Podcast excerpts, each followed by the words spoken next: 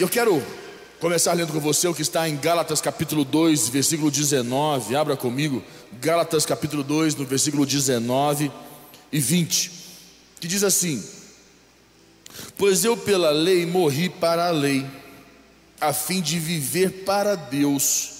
Já estou crucificado com Cristo e vivo, não mais eu, mas Cristo vive em mim. E a vida que agora vivo na carne, vivo na fé, no Filho de Deus, o qual me amou e se entregou a si mesmo por mim. Ah, o grande contexto aqui, que eu quero que você compreenda, é que acredito que seja o que é ser cristão. A pergunta é: o que é ser cristão? Se Deus é Deus na minha vida, a grande pergunta é: o que é ser cristão? E eu é, fui buscar no dicionário, eu sempre faço uma leitura no dicionário, porque o dicionário traz uma visão do senso comum das coisas, digamos assim. Só lembrar você que sempre você precisa entender algo que é muito importante. O dicionário dos homens não é o dicionário de Deus. A linguagem dos homens não é a linguagem de Deus. E ela fica sempre num senso comum, secular. E em um dicionário, o seguinte significado para o termo cristão é o que recebeu o batismo e professa a religião cristã. O que recebeu o batismo e professa a religião cristã. Só. A partir desse significado, percebe-se que não significa grandes coisas ser cristão. Ele foi batizado, né? desceu as águas, que o batismo é o selo. Você já viu, é importante você entender isso. Você que não é batizado, não foi batizado e precisa batizar, que é importante você compreender que, pense, é, as pessoas me perguntam, ah, por que a obrigação do batismo? Eu vou te explicar de uma maneira simples. Jesus foi batizado, ele não se absteve do batismo, João Batista o batizou, e quando, deixa eu explicar de uma outra forma também importante, sobre o batismo, você já tentou enviar uma carta, ir no correio, ou enviar uma carta sem ter um selo? A carta tem que ter selo. Põe um selo na carta, aí ela vai ser enviada. Antigamente se comprava cartela de selo. Para quem enviava muito, você comprava uma cartela de selo, já botava selo nas cartas todas, chegava lá pronto. Mas o selo é muito importante. Quando você põe um selo na carta, a carta está realmente autorizada a ser enviada. Quando que o batismo e simplesmente o contexto batizou e ele professa a fé cristã. Tipo, eu sou cristão, vamos, vamos entender um pouquinho que, por essa perspectiva, o que, que eu entendi? É, somente um termo religioso não se trata de atitudes e práticas, é um termo religioso. Eu sou cristão, ah, eu batizei nas águas, frequento a igreja, e eu pude identificar também alguns tipos de cristãos em qual dessas, desses perfis se encaixa. Eu fui estudar um pouquinho e eu comecei a entender que existem perfis, não é? O perfil do cristão, de vários de modelos, Vamos dizer alguns aqui para você se. Vamos ver se você se encaixa. Eu quero dizer uma coisa já deixar de antemão aqui bem claro com todos vocês que estão aqui comigo, conectados. E pessoal, não fique em crise comigo, não estressa comigo, não se irrite comigo, é, não fique chateado comigo. Eu só vou falar. E se você se identificar, que bom. Se você não se identificar, que bom também. Mas eu quero que você entenda que o conceito aqui é que você se torne um cristão melhor um cristão que realmente é, faz a diferença na sua geração. E existe alguns cristãos, vamos identificar aqui, alguém que vamos dizer o que é um cristão, alguém que nasceu em uma família de tradição cristã, católica ou protestante. Eu me lembro da minha família que eu venho de uma tradição espírita. Minha mãe era espírita, é, minha família toda de um centro espírita e tem várias histórias sobre esse contexto aí, mas minha mãe, minha família se declarava cristã, espírita cristã, porque Cristo, até então, na visão da minha família, era Senhor da, do Espiritismo. Nós tínhamos essa visão, como o católico e muitos outros, o protestante, mas é, que por isso se considera cristão, porém não frequenta nenhuma igreja. É um tipo de cristão. Ele é cristão, mas não frequenta nenhuma igreja nem tampouco alguém que, mais um tipo de cristão, alguém que nasceu em uma família também de tradição cristã, é, católica, protestante, espírita, sei lá, e que por isso se considera cristão. Frequenta uma igreja, frequenta uma igreja é, religiosamente, digamos, domingueiro mesmo, aqueles domingueiros que chegou domingo, se não for para a igreja, está em pecado, se sente mal, tem culpa, acha que a semana vai ser, não vai ser abençoada porque não foi para a igreja, é, sem, no entanto, ter nenhum encontro real, nenhuma experiência com Cristo, acreditando que ir à igreja aos domingos, é, esse ato religioso lhe garante a salvação. E muitos pensam que salvação é ir para o céu. Salvação é ato de salvar, salva a ação. Ele vai salvar a sua ação. Salvação é quando você vai fazer uma besteira, Cristo intervém e você salvou a sua ação. E muitos pensam que salvação é só ir para o céu. Tem esse contexto também. Mas Cristo veio salvar a sua ação, Ele é salvador da tua vida, salva você das encrencas, das, das circunstâncias. Mas existem esses cristãos que são os domingueiros, religiosos, não estou querendo é, alfinetar ninguém, por favor, mas você precisa entender que o que você recebe no domingo, você carrega para a sua semana. Você não pode ir na igreja se tornar um cristão no momento de duas horinhas ali, ser o mais crente de todos, o mais fervoroso, mas entrou no carro, o que, que você põe? Um funk da pesada, um batidão, entendeu? Chegou em casa, você se apronta todas. Dentro da igreja, duas horinhas, é o mais crente, o religioso. Então existem esses tipos de cristãos, de Cristo modificar a sua vida. A graça de Cristo, o poder de Cristo não entra na sua vida. Por isso, uma vida cristã estagnada, sem evolução, sem transformação, seria, como se diz a Bíblia, o morno na fé. O morno na fé. Eu, te, eu, eu, eh, nós tínhamos um, um irmão na igreja que saiu, infelizmente, num contexto muito ruim, devido à pandemia ele ficou chateado com o pastor, porque é, vocês sabem que a nossa igreja é uma igreja que está muito envolvida no contexto político, porque nós acreditamos que a igreja precisa estar na política para defender os conceitos que são os mais importantes para todos nós, que é a família. Ou nós botamos o nosso pé lá para defender, ou nós seremos atacados e não poderemos fazer nada. Não adianta ficar do lado de fora brigando, tem que entrar lá dentro para brigar. E nós entramos e nós temos muitos políticos, e, na, e, não, e ele é uma, era uma pessoa muito envolvida em tudo. Ele estava no grupo de guerra, ele estava no grupo da, da oração, não sei das quantas, ele estava, ele estava em todos os grupos, ele só não estava no louvor porque cantava mal demais.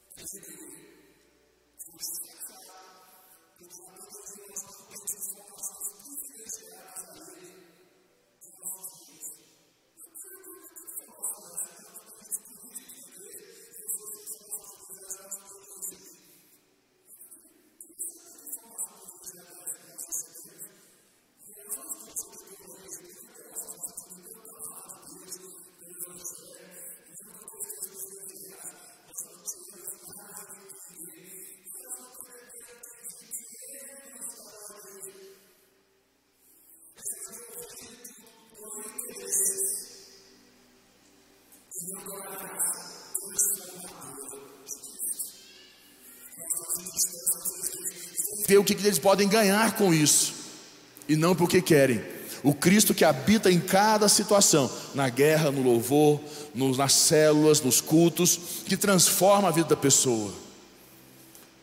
Então nós vamos vendo os cristãos, cristãos de todos os moldes, modelos, e por fim, né, esse é o moro na fé, e por fim o cristão que finalmente alguém que recebeu Cristo, vamos dizer qual é seria o correto, entre aspas, qual que é o certo, né? Porque não tem um certo ou errado. Tem sinais de um cristão que a gente entende que é um cristão. E o que, que seria esse cristão? Finalmente é quem que recebeu Cristo como Senhor e Salvador da sua vida, de fato, não apenas fazendo um gesto, levando a, a levantando a mão de um de, é, é, após um belo apelo do pastor, mas aquele que recebeu de verdade na, no seu coração e busca ao Senhor sua, durante a sua semana, pelas manhãs, à tarde, à noite, todo o tempo, tem uma teve uma experiência e tem, busca uma nova experiência com Ele, e o deixa transformar a sua vida diariamente. Quando, a, quando faz algo errado, pesa na consciência, porque o Espírito Santo fala com ele, se sente incomodado e muda, atua corretamente. Então você vai vendo os sinais de um cristão, que é onde ele está, e para que a gente possa compreender o que é um cristão, põe Mateus capítulo 5, versículo 13 para mim. Quando nós realmente deixamos Cristo, Deus ser Deus nas nossas vidas, Mateus 5, 13 a 16 diz assim: Vós sois o sal da terra, mas se o sal se tornar insípido, com que se há de, com que se há de restaurar-lhe restaurar o sabor? Para nada mais presta senão para ser lançado fora e ser pisado pelos homens. Vós sois a luz do mundo. Não se pode esconder uma cidade situada sobre um monte, nem os que acendem uma candeia e colocam debaixo do alqueire, mas no velador, e assim ilumina todos que estão na casa. Assim resplandeça a vossa luz diante dos homens, para que vejam as vossas boas obras e glorifiquem o vosso Pai que está nos céus. Esse é o verdadeiro cristão. Vós sois o que? O sal da terra. Quem sabe o que é o sal? Quem aqui gosta de comida sem sal? Ou melhor, comer uma picanha sem sal. Imagina uma picanha sem sal, um bife sem sal. Tem coisa mais sem futuro que uma, uma picanha sem sal. Imagina, Lugão, você que é da picanha. Uma picanha, imagina, Sérgio, uma costela assada por 12 horas sem sal. Se aquela costela por 12 horas, coisa mais linda do mundo, mas sem sal. Pior do que a carne sem sal, um frango sem sal. Aquele negócio é, é fora da casinha. Um frango sem sal. Me lembro de um amigo que era competidor alterofilista. Ele tinha que comer, ele pegava a panela de pressão e falava: Lucas, é o seguinte, pra, a gente tinha que comer, pegava frango, botava dentro de uma panela de pressão e cozinhava ele só na água. Depois tirava e comia sem nada, porque não podia ter sal no corpo. Então era só água natural, água, tinha todo um tratamento na água e o frango sem sal. Eu falei, como que consegue comer isso? Já tinha abandonado essa profissão essa, na minha vida há muito tempo. Um frango sem sal. Eu falei, não dá, não vai, tem coisas que não dá. E o sal é isso, o sal traz sabor. Quando a Bíblia diz que nós somos o sal da terra, quer dizer que nós trazemos o sabor à terra. Quer dizer, nós vamos trazer sabor na vida das pessoas que estão com a vida sem sabor, sem graça. Nós trazemos sabor à vida dessas pessoas. Quando Deus é Deus das nossas vidas, nós fazemos a diferença na vida dessas pessoas, aonde nós estamos. Mas tem cristãos que são, como eu falei aqui, que são insípidos. Cristãos que infelizmente, fala que o desejo de Cristo, eu entendo, é esse, que a nossa luz resplandeça e que todos vejam as nossas boas obras. Que as pessoas vejam em nós a luz é impossível um cristão verdadeiro, um homem ou mulher de Deus, que aonde ele, aonde ele estiver, ou ele incomoda, normalmente é assim, ou ele incomoda, ou ele traz muita alegria, muito sabor, traz luz ao ambiente. O cristão é assim, por que, que incomoda? Porque se o seu ambiente é um ambiente de trevas, a pessoa vai ficar incomodada quando a luz brilha. Quem já acordou de madrugada e alguém no quarto, ou alguém chega, ou você está você tá dormindo, e alguém vem acende a luz de uma vez, vai, você dá aquela assim, não, nossa, vai, apaga a luz aí, calma, vai, devagar, vai devagarinho, acende uma, vai, vai, abre um pouquinho a janela, só um pouquinho. Mas tem coisa que incomoda mais que alguém chega e abre a luz assim, de uma vez, dá aquele incômodo nos olhos, dá aquela dor nos olhos, de início, de início dói. A gente põe a mão no olho, dá uma segurada, alguns põem travesseiro, não, não, calma, espera aí, vamos, acorda, ai, nossa, para que essa agressividade? Lá em casa, se eu entro no quarto dos meninos e já abro a janela, abro tudo, eles começam tudo a reclamar. Eu abro um pouquinho, converso com eles, falo com eles, aí eles viram para lá, viram para cá, viram para lá, viram para cá, aí eu abro mais um pouquinho já. Se eu abro de uma vez, é uma reclamação. E eu falei, para que estressar os bichinhos, né? porque o cara também às vezes não tem muita sabedoria, por isso que ele incomoda tanto, ou só a presença incomoda, porque as trevas não dá conta, então você incomoda, ou você é aquele, isso está fazendo a diferença, ou aquele que traz alegria.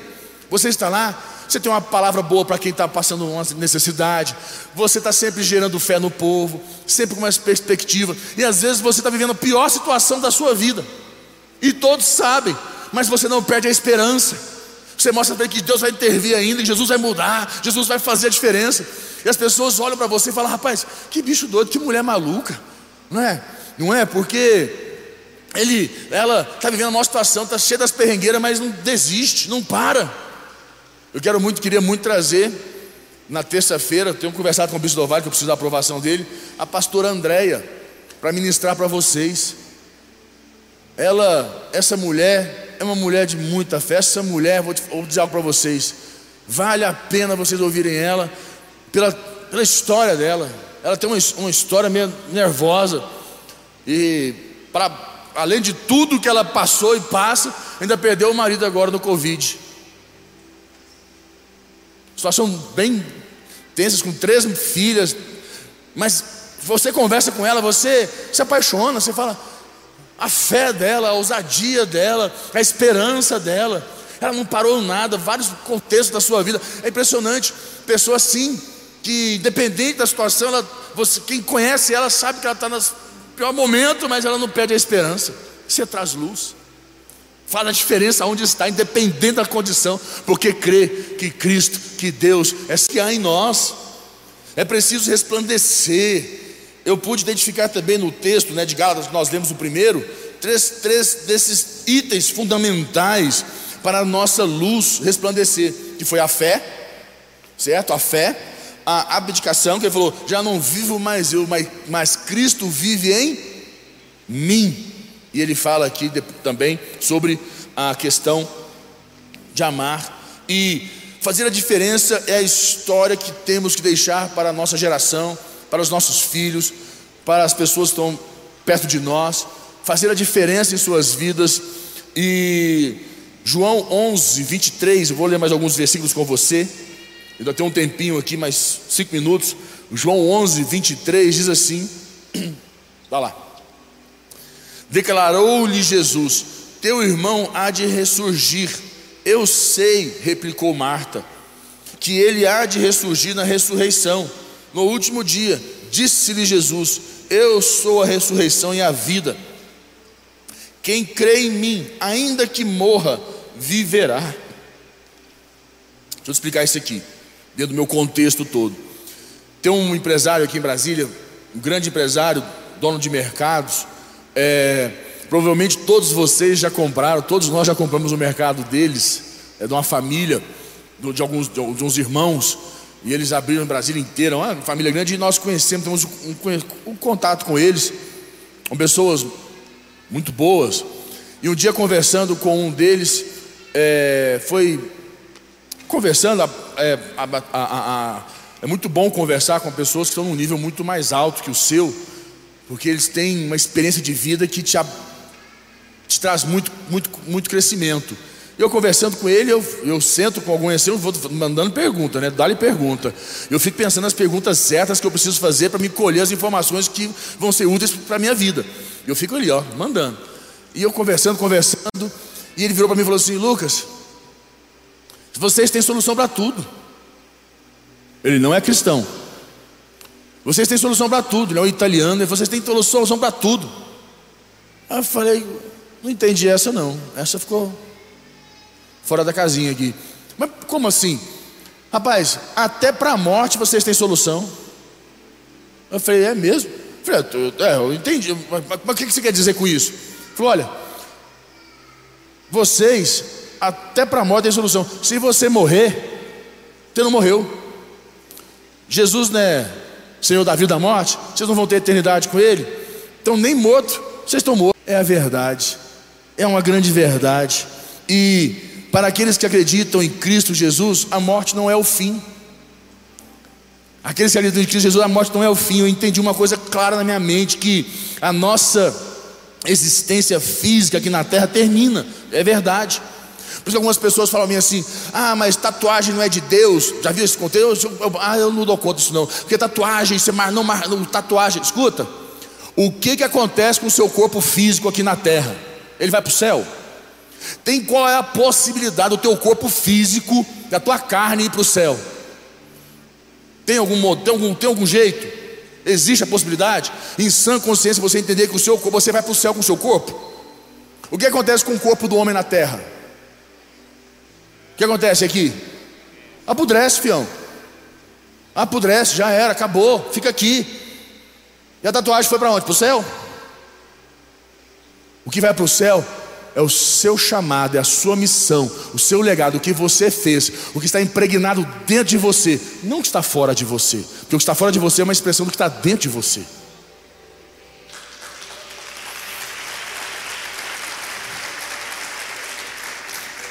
Então, quando você, você, você precisa entender que a nossa existência física aqui na terra termina. No entanto, a vida espiritual continua em Cristo, no céu. Por isso que nós temos que ser cristãos. Deus precisa ser Deus de verdade nas nossas vidas. Nós temos que ter esse, essa conscientização que a vida para nós não é só aqui, mesmo morto nós vamos viver. A vida continua para nós. Aqui na terra é só uma, uma seleção. Isso é importante porque traz um conceito muito forte, uma conscientização de que o que eu vivo aqui na terra é algo muito importante e que vai me projetar na minha eternidade, na minha vida com Deus. Por que, que muitas pessoas não querem ser cristãos verdadeiros, o sal dessa terra, a luz deste mundo? Porque não tem uma conscientização de eternidade, de vida eterna. Para isso eu não tenho dúvidas, é você que vai escolher para onde você vai. A nossa vida na terra termina quando nós morremos. Eu quero que você saiba é que nosso chamado inclui mais do que simplesmente estar na igreja, frequentar a igreja, ir na igreja, ou sermos líderes, temos uma missão de deixar um legado. E só deixa legado quem faz a diferença. Não queira deixar um legado se você não faz diferença. Fazendo a diferença, nós deixamos um legado. E só faz a diferença quem tem, quem Deus é Deus na sua vida quem tem experiência, quem busca. E quando penso sobre minha família, eu, eu, eu vou falar um pouquinho da minha família. Quando eu vou pensar na minha família, sabe, eu não quero, não desvalorizo a minha família. O que eu aprendi na minha família foi muito importante para a minha experiência de vida, muito importante para tudo que eu, que eu, onde eu cheguei. Mas eu tento buscar histórias para contar aos meus filhos, não são das melhores. Um amigo meu, esse tempo atrás, foi lá em casa, um amigo de infância. Ainda bem que só foi ele, não foi os outros. Um amigo de infância, eu tenho poucos amigos de infância. Infelizmente eu não, não, não fiquei na mesma esquina por uns três, dois dias, ficou lá em casa. Eu falei, eu faço questão de ficar na minha casa. Ficou lá em casa. E ele foi contar para os meus filhos um pouco da minha história, de quando nós éramos pequenos. Morei na 303 Sul durante, acho que foram, vixe, ah, gente, 14, 17 anos, uma coisa assim. É, morei até os. É, minha, minha família morou lá 13, 14 anos. Eu morei lá até os 13 anos de idade, foi isso. Quando meus pais se separaram. E ele foi contando para meus filhos as histórias. Meus, meus filhos ficaram assim: pai, pai. Eu falei: meu Deus, não tem uma história boa para me contar para esses meninos. Não tem um, um, um momento bom. Eu, é, eu falei: meu Deus, que coisa difícil.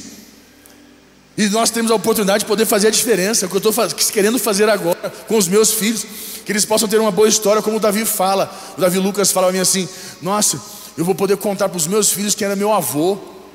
Fala, vai, vai poder contar que meu avô fez.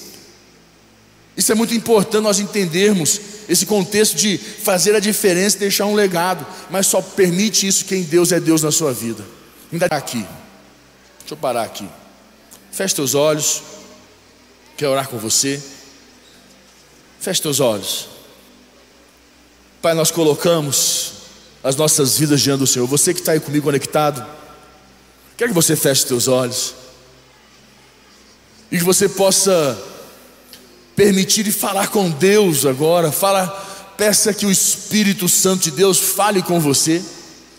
E que Ele possa revelar para você que tipo de cristão você tem sido não tenha medo de ser confrontado pelo Espírito, ao contrário. Receba de bom grado, de coração aberto, porque o, que Deus quer fazer na tua vida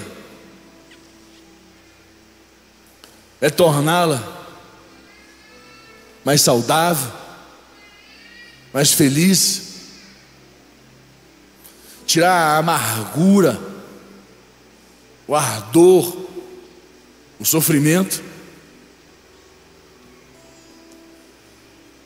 Tu fala com ele, fala, Senhor, eu quero ser esse cristão que para muitos parece ser pesado, mas é tão leve, porque não somos nós, é Cristo, é em nós, é o poder do Espírito agindo nas nossas vidas.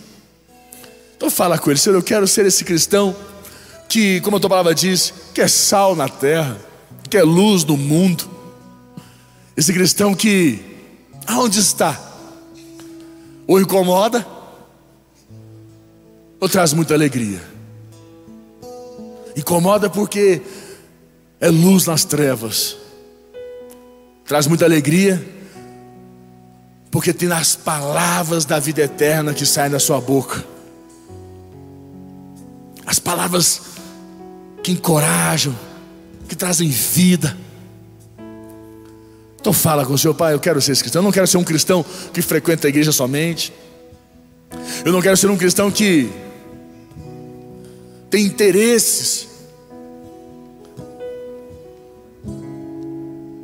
Eu quero ser um cristão que tem entrega, que tem compromisso, que tem verdade.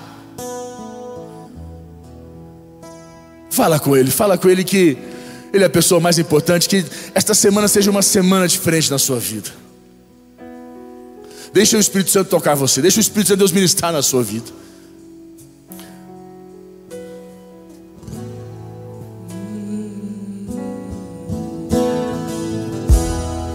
doce presença. Fala com Deus. Meu abrigo. Deixa o Espírito Santo ministrar na sua vida.